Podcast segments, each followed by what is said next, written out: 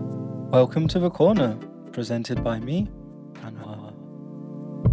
Hi, everyone. I'd like to welcome you to another episode of The Corner. My name is Anwar, and today I am joined once again by. Marvin, hi. Hey. So uh, I'm feeling that Marvin's going to be a recurring guest on the show. Not on everything though. I, like I can't talk about sports. That's true, but we, we can we can have good chats about pop culture. Oh yeah, totally. Yeah. Yeah, so um, one of the things we were talking about before that we figured, oh, it might be quite interesting on the podcast is boy bands and girl groups. Especially in this day and age when, uh, s- uh, especially since K-pop has become really popular uh, It within the has. last couple of years, actually.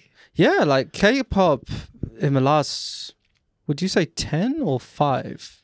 I would say ten Yeah, because conservatively. I'm trying to think what was the, the first big K pop group to break, like go across, like tour the world, like have a massive following? I think it was BTS.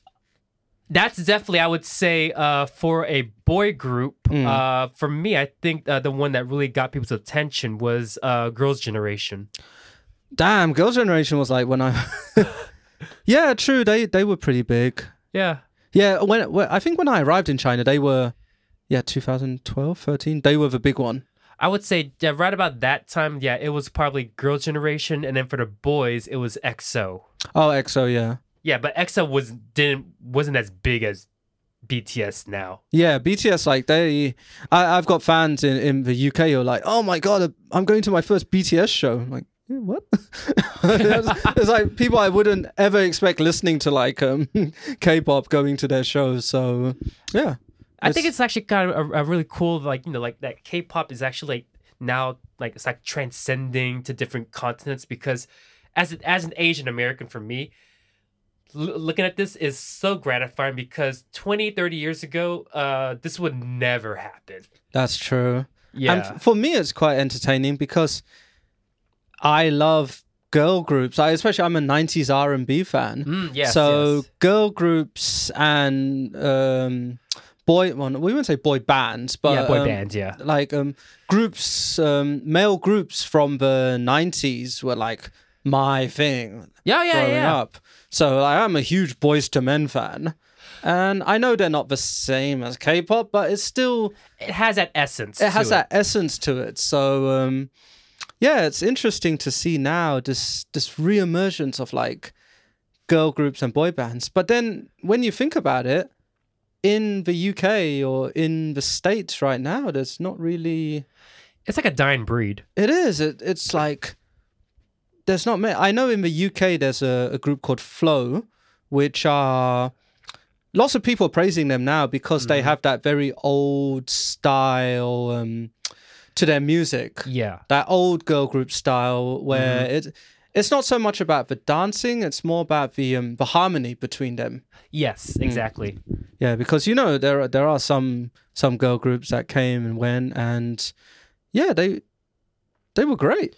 Like Oh yeah, they're pre- they're pretty awesome. The ones that really followed like the, the formula, I Hmm. mean, uh, to a- to a, uh, to a T. Those are the ones that you know, like th- you can tell that that they're gonna last uh, for a very long time. yeah, like some of them they they form, they have a successful career, then one artist just goes off and becomes legendary.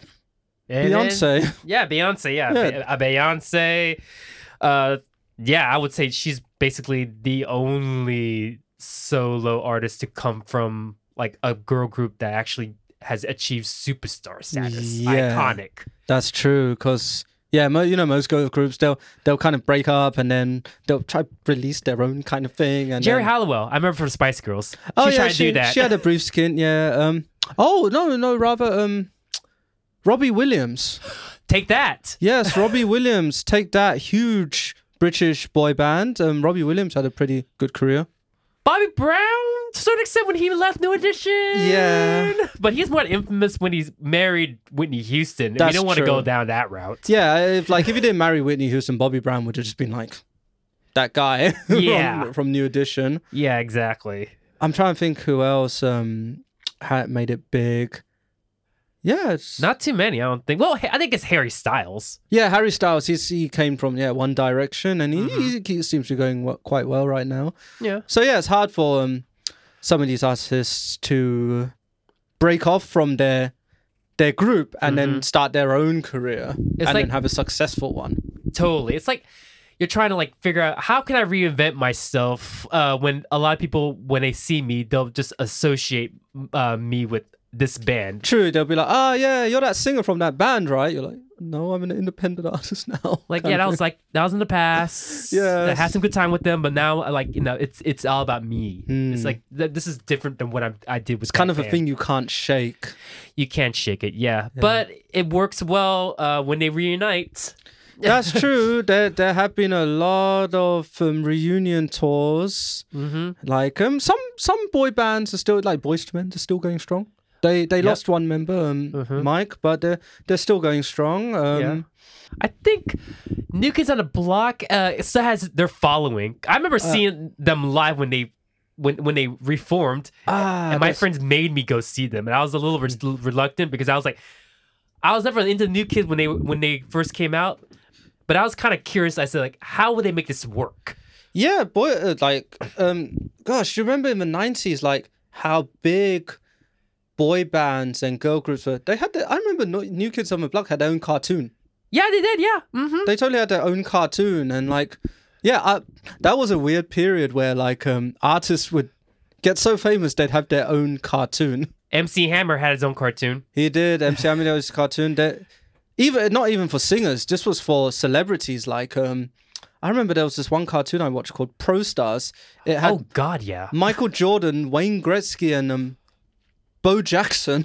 Out of all people, yeah, and it, it was just weird. So yeah, that that was a whole other thing where they had cartoons for the artist. But yeah, News Kids on the Black, like Hanging Tough, they were huge. oh yeah, they're huge. What group was Mark Wahlberg in? He Oh, was never. Uh, he, he's the brother of Danny Wahlberg. yes, and Danny Wahlberg was in New Kids on the Block. New Kids on the Block. Yeah, yeah, yeah. which is funny because uh, they say that New Kids on the Block was supposed to be like the counter alternative to uh, New Edition because they were both from Boston. Oh yeah, Yeah, yeah. They was huge. I, I actually I still I still were very.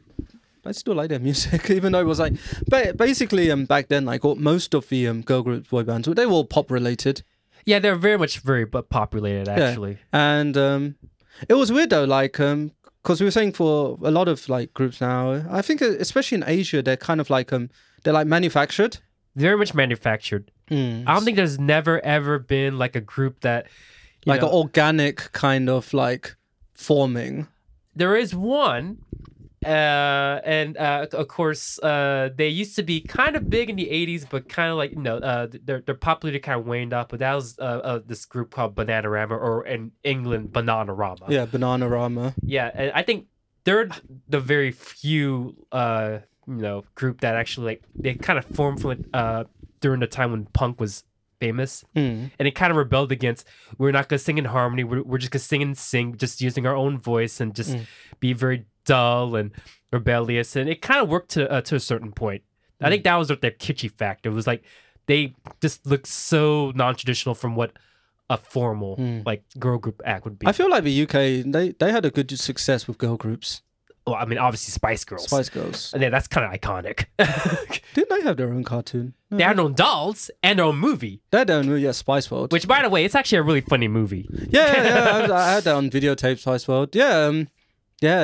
But the UK's had a good run with um with girl groups. Yeah. But I think via America, you can't. In the nineties, the amount of like boy bands and girl groups that were coming out, it was crazy.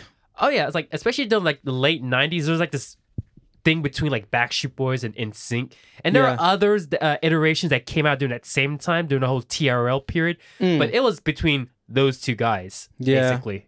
Yeah, Backstreet Boys.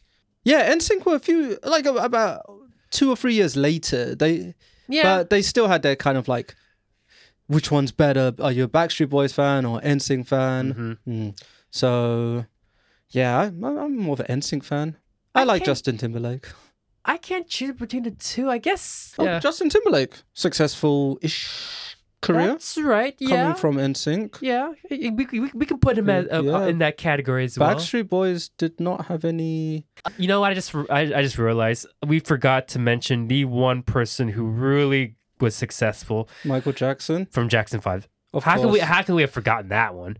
We just we were too busy thinking about Beyonce. Yeah, yeah. We're- We're just thinking about modern times, but yeah, if you think like the Jackson Five, hugely successful, Michael Jackson, history, historic.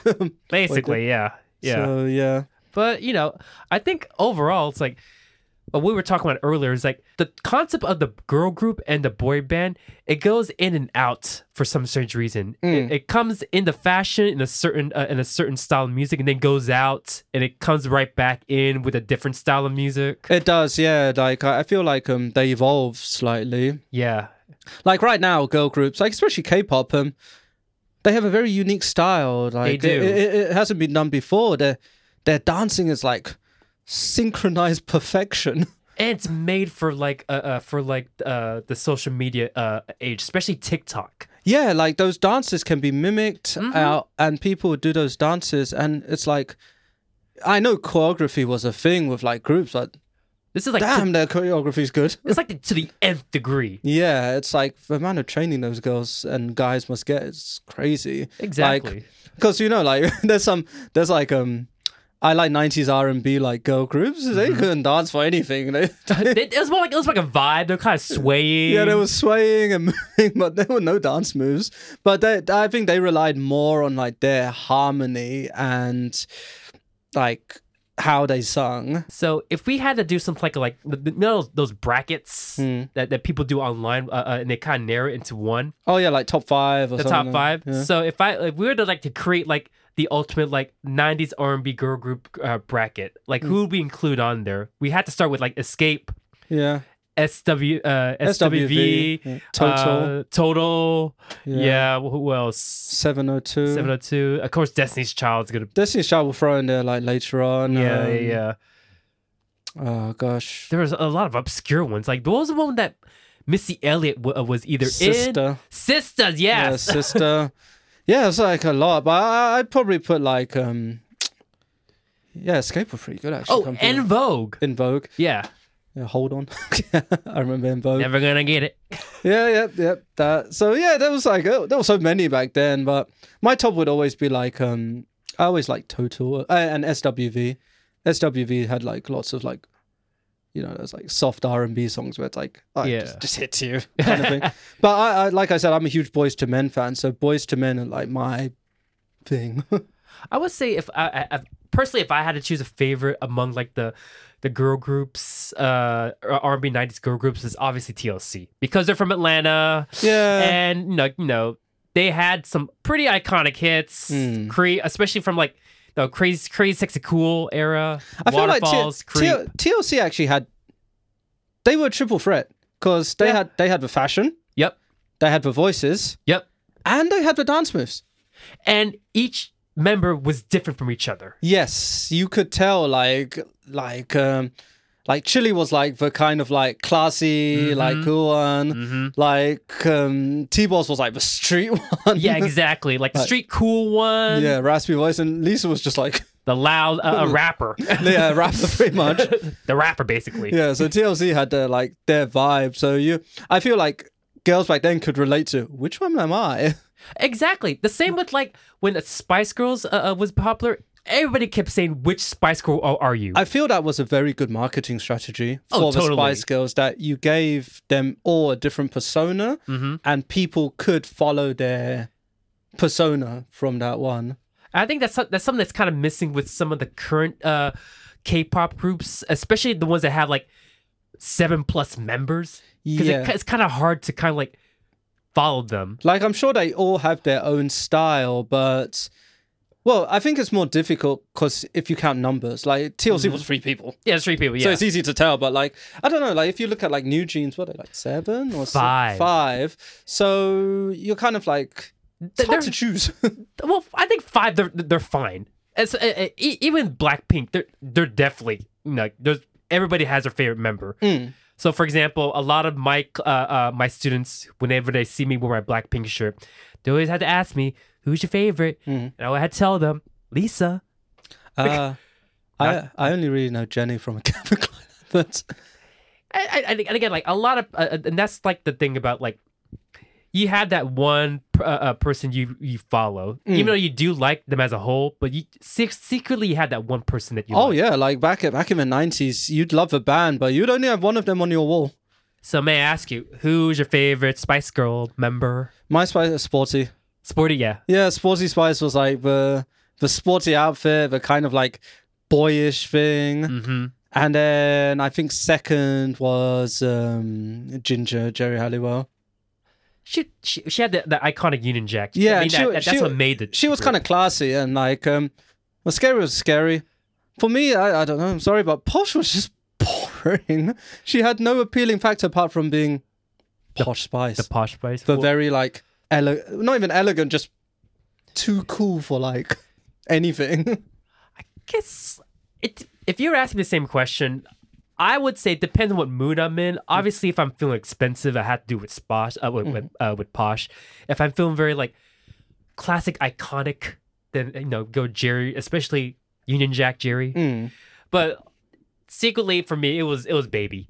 Really, like, I know lots of people like Baby just because she was cute and had that like She had the cute hair. the cute hair and like she was uh, yeah she was like the cute one yeah what's it Emma Bunton Yeah, Emma Bunton. and yeah. Emma Bunton yeah so yeah like yeah it's like which one's your favorite and then you'd always be, there'd be like a class divide of like yeah we like this one and we like that one I think that's what the, the what, uh, what was the one that's that's the thing that really Mm-hmm. brings people together whenever a, a big girl group or boy band like you know it hits big. You that's the ultimate question you ask: Who's your favorite member? Why do you like them? Mm, that's true And then you start getting to this argument. and or then you follow debate. you follow that one like so dedicate like yourself to following that one you're like And and again, like when Destiny's Child came out, and when it when it became officially a three piece, mm. and it, it became evident and easy, like you know which one your favorite, You- which your favorite member. Yeah, you could tell. Like, I think when Destiny's Child's first album came out, you knew Beyonce was like, she was a heavy hitter. Yeah, You knew her voice from the start, Mm-hmm. and then um, the other four were kind of like, mm. and then like they kind of had some changes. Yeah. and a few people went in and out, and then when they became three, and then it became much more clear who's who and who Mm-hmm. has the, the power. Like, um, some you know, there's some girl groups where, like, Pussycat Dolls kind of had that they did actually. Yeah. each each member had a different style, mm-hmm. but only one of them sang. yeah, th- th- th- like there's obviously there's that one person who stands out and they're like quote unquote the main vocalist even though they don't want to be known as the main vocalist but you know obviously like there's each individual member Yeah. and that's that's kind of like that for some k-pop girl groups even even boy uh, uh, uh k-pop boy bands as well Oh, you're. All, I think you always have that in a group where you'll just have the dominant one, yeah exactly and the dominant one's often the one who goes off to go have their own career.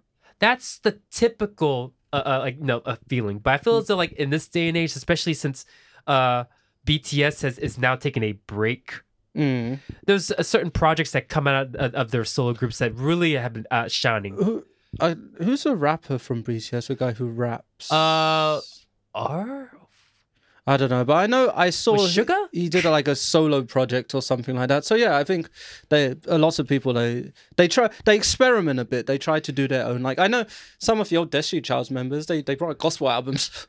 uh, that was Michelle. yeah, That was that was uh, she- she's like the, uh, the the gospel girl. yeah. She was a, a good church girl. I kind of was a little bit of a stance of Kelly Rowland only because she was in Freddy versus Jason, the movie. That's a fact I didn't didn't know about. it's like But yeah, she she- she's a character in the Freddy Well, versus Jason movie. I liked her because she was kind of silly and like had that um. She was kind of like kind of hood. In a way, yeah, she, she, she, was, she she had street cred. yeah, she had street cred. Like Beyonce was like, "I'm a Texas girl," Yeah, sort of thing. exactly. So yeah, yeah, I like them. I'm happy. Like Destiny Child had a good like they had a good together group, and then they like you know it's like some some groups just like self implode and then have horrible breakups. Oh God, uh, wh- which one had the uh, had the horrible breakup? Oh, I'm trying to uh, remember which one like w- ended in a very bad Like situation. even the Spice Girls towards the end was a bit like in the news and the papers in the UK, everyone was getting a bit catty between um, them. oh yeah, So yeah, that's, that- that's something you don't like to see when you see like a group that you really like, and then that happens. You're like, ah, now I need to take sides. You can only get so famous between before friction Mm-hmm. starts brewing within like the group. hmm like Yeah. creative differences, Create differences, who gets the mic and stuff Uh-huh. like that. Like that. royalties. royalties.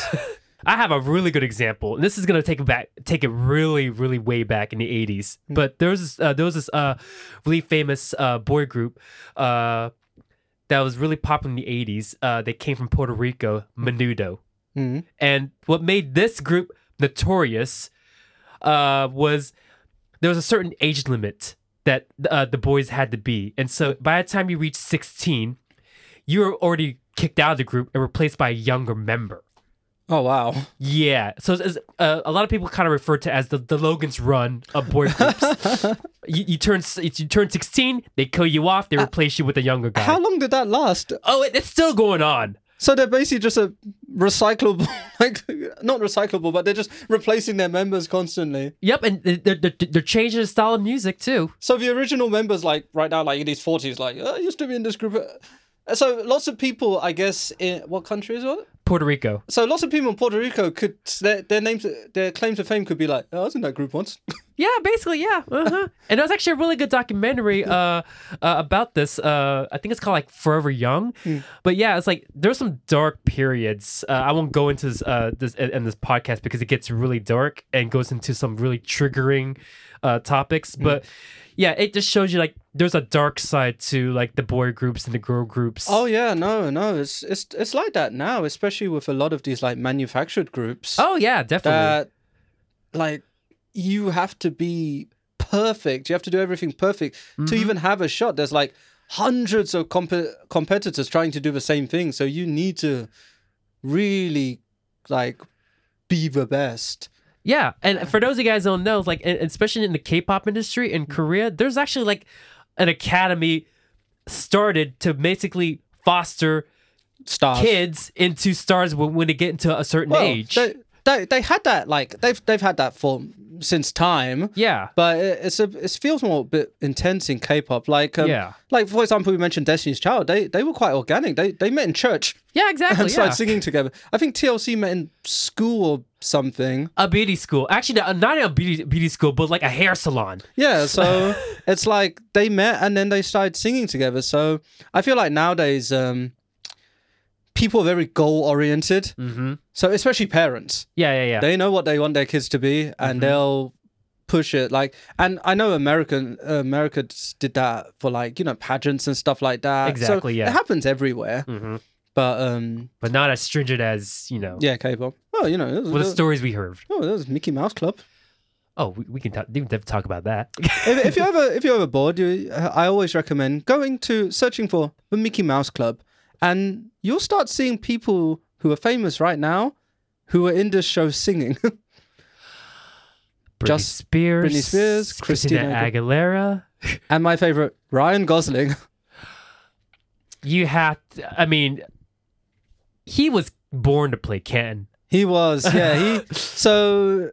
This whole like manufacturing of a star, Mhm. the, the, the Mickey Mouse show was meant to like just grow stars for Mickey Mouse, ho- and it works. So yeah, but yeah, I think it's quite like intense nowadays. it is very much uh, intense But then uh, you could s- allegedly allegedly You could say that about the whole fame industry yeah basically right now. Like, you, yeah. if you want to be famous, it's not easy. yeah yeah yeah definitely yeah. well ugh, and in this day and age and, no, it's easy to be famous all i need is like the internet and like some type of personality i guess That's true. and followers That's true. yeah It's a weird game. yeah So yeah. So kind of by, end this podcast by the way, if you if you like this podcast, please like, follow, and subscribe. yeah please do uh, hit that thumbs up or a like or whatever it is. Just kidding. but I think it's a really cool thing to kind of like to end this uh, this podcast since we were talking about f- this whole like fame and Mm-hmm. um and, and boy boy groups and girl groups and why did these people actually form one? Mm. As again, like Andy Warhol once said, like no, in the future everyone is gonna be 15 minutes. Uh, f- everyone's gonna be famous for fif- 15 minutes.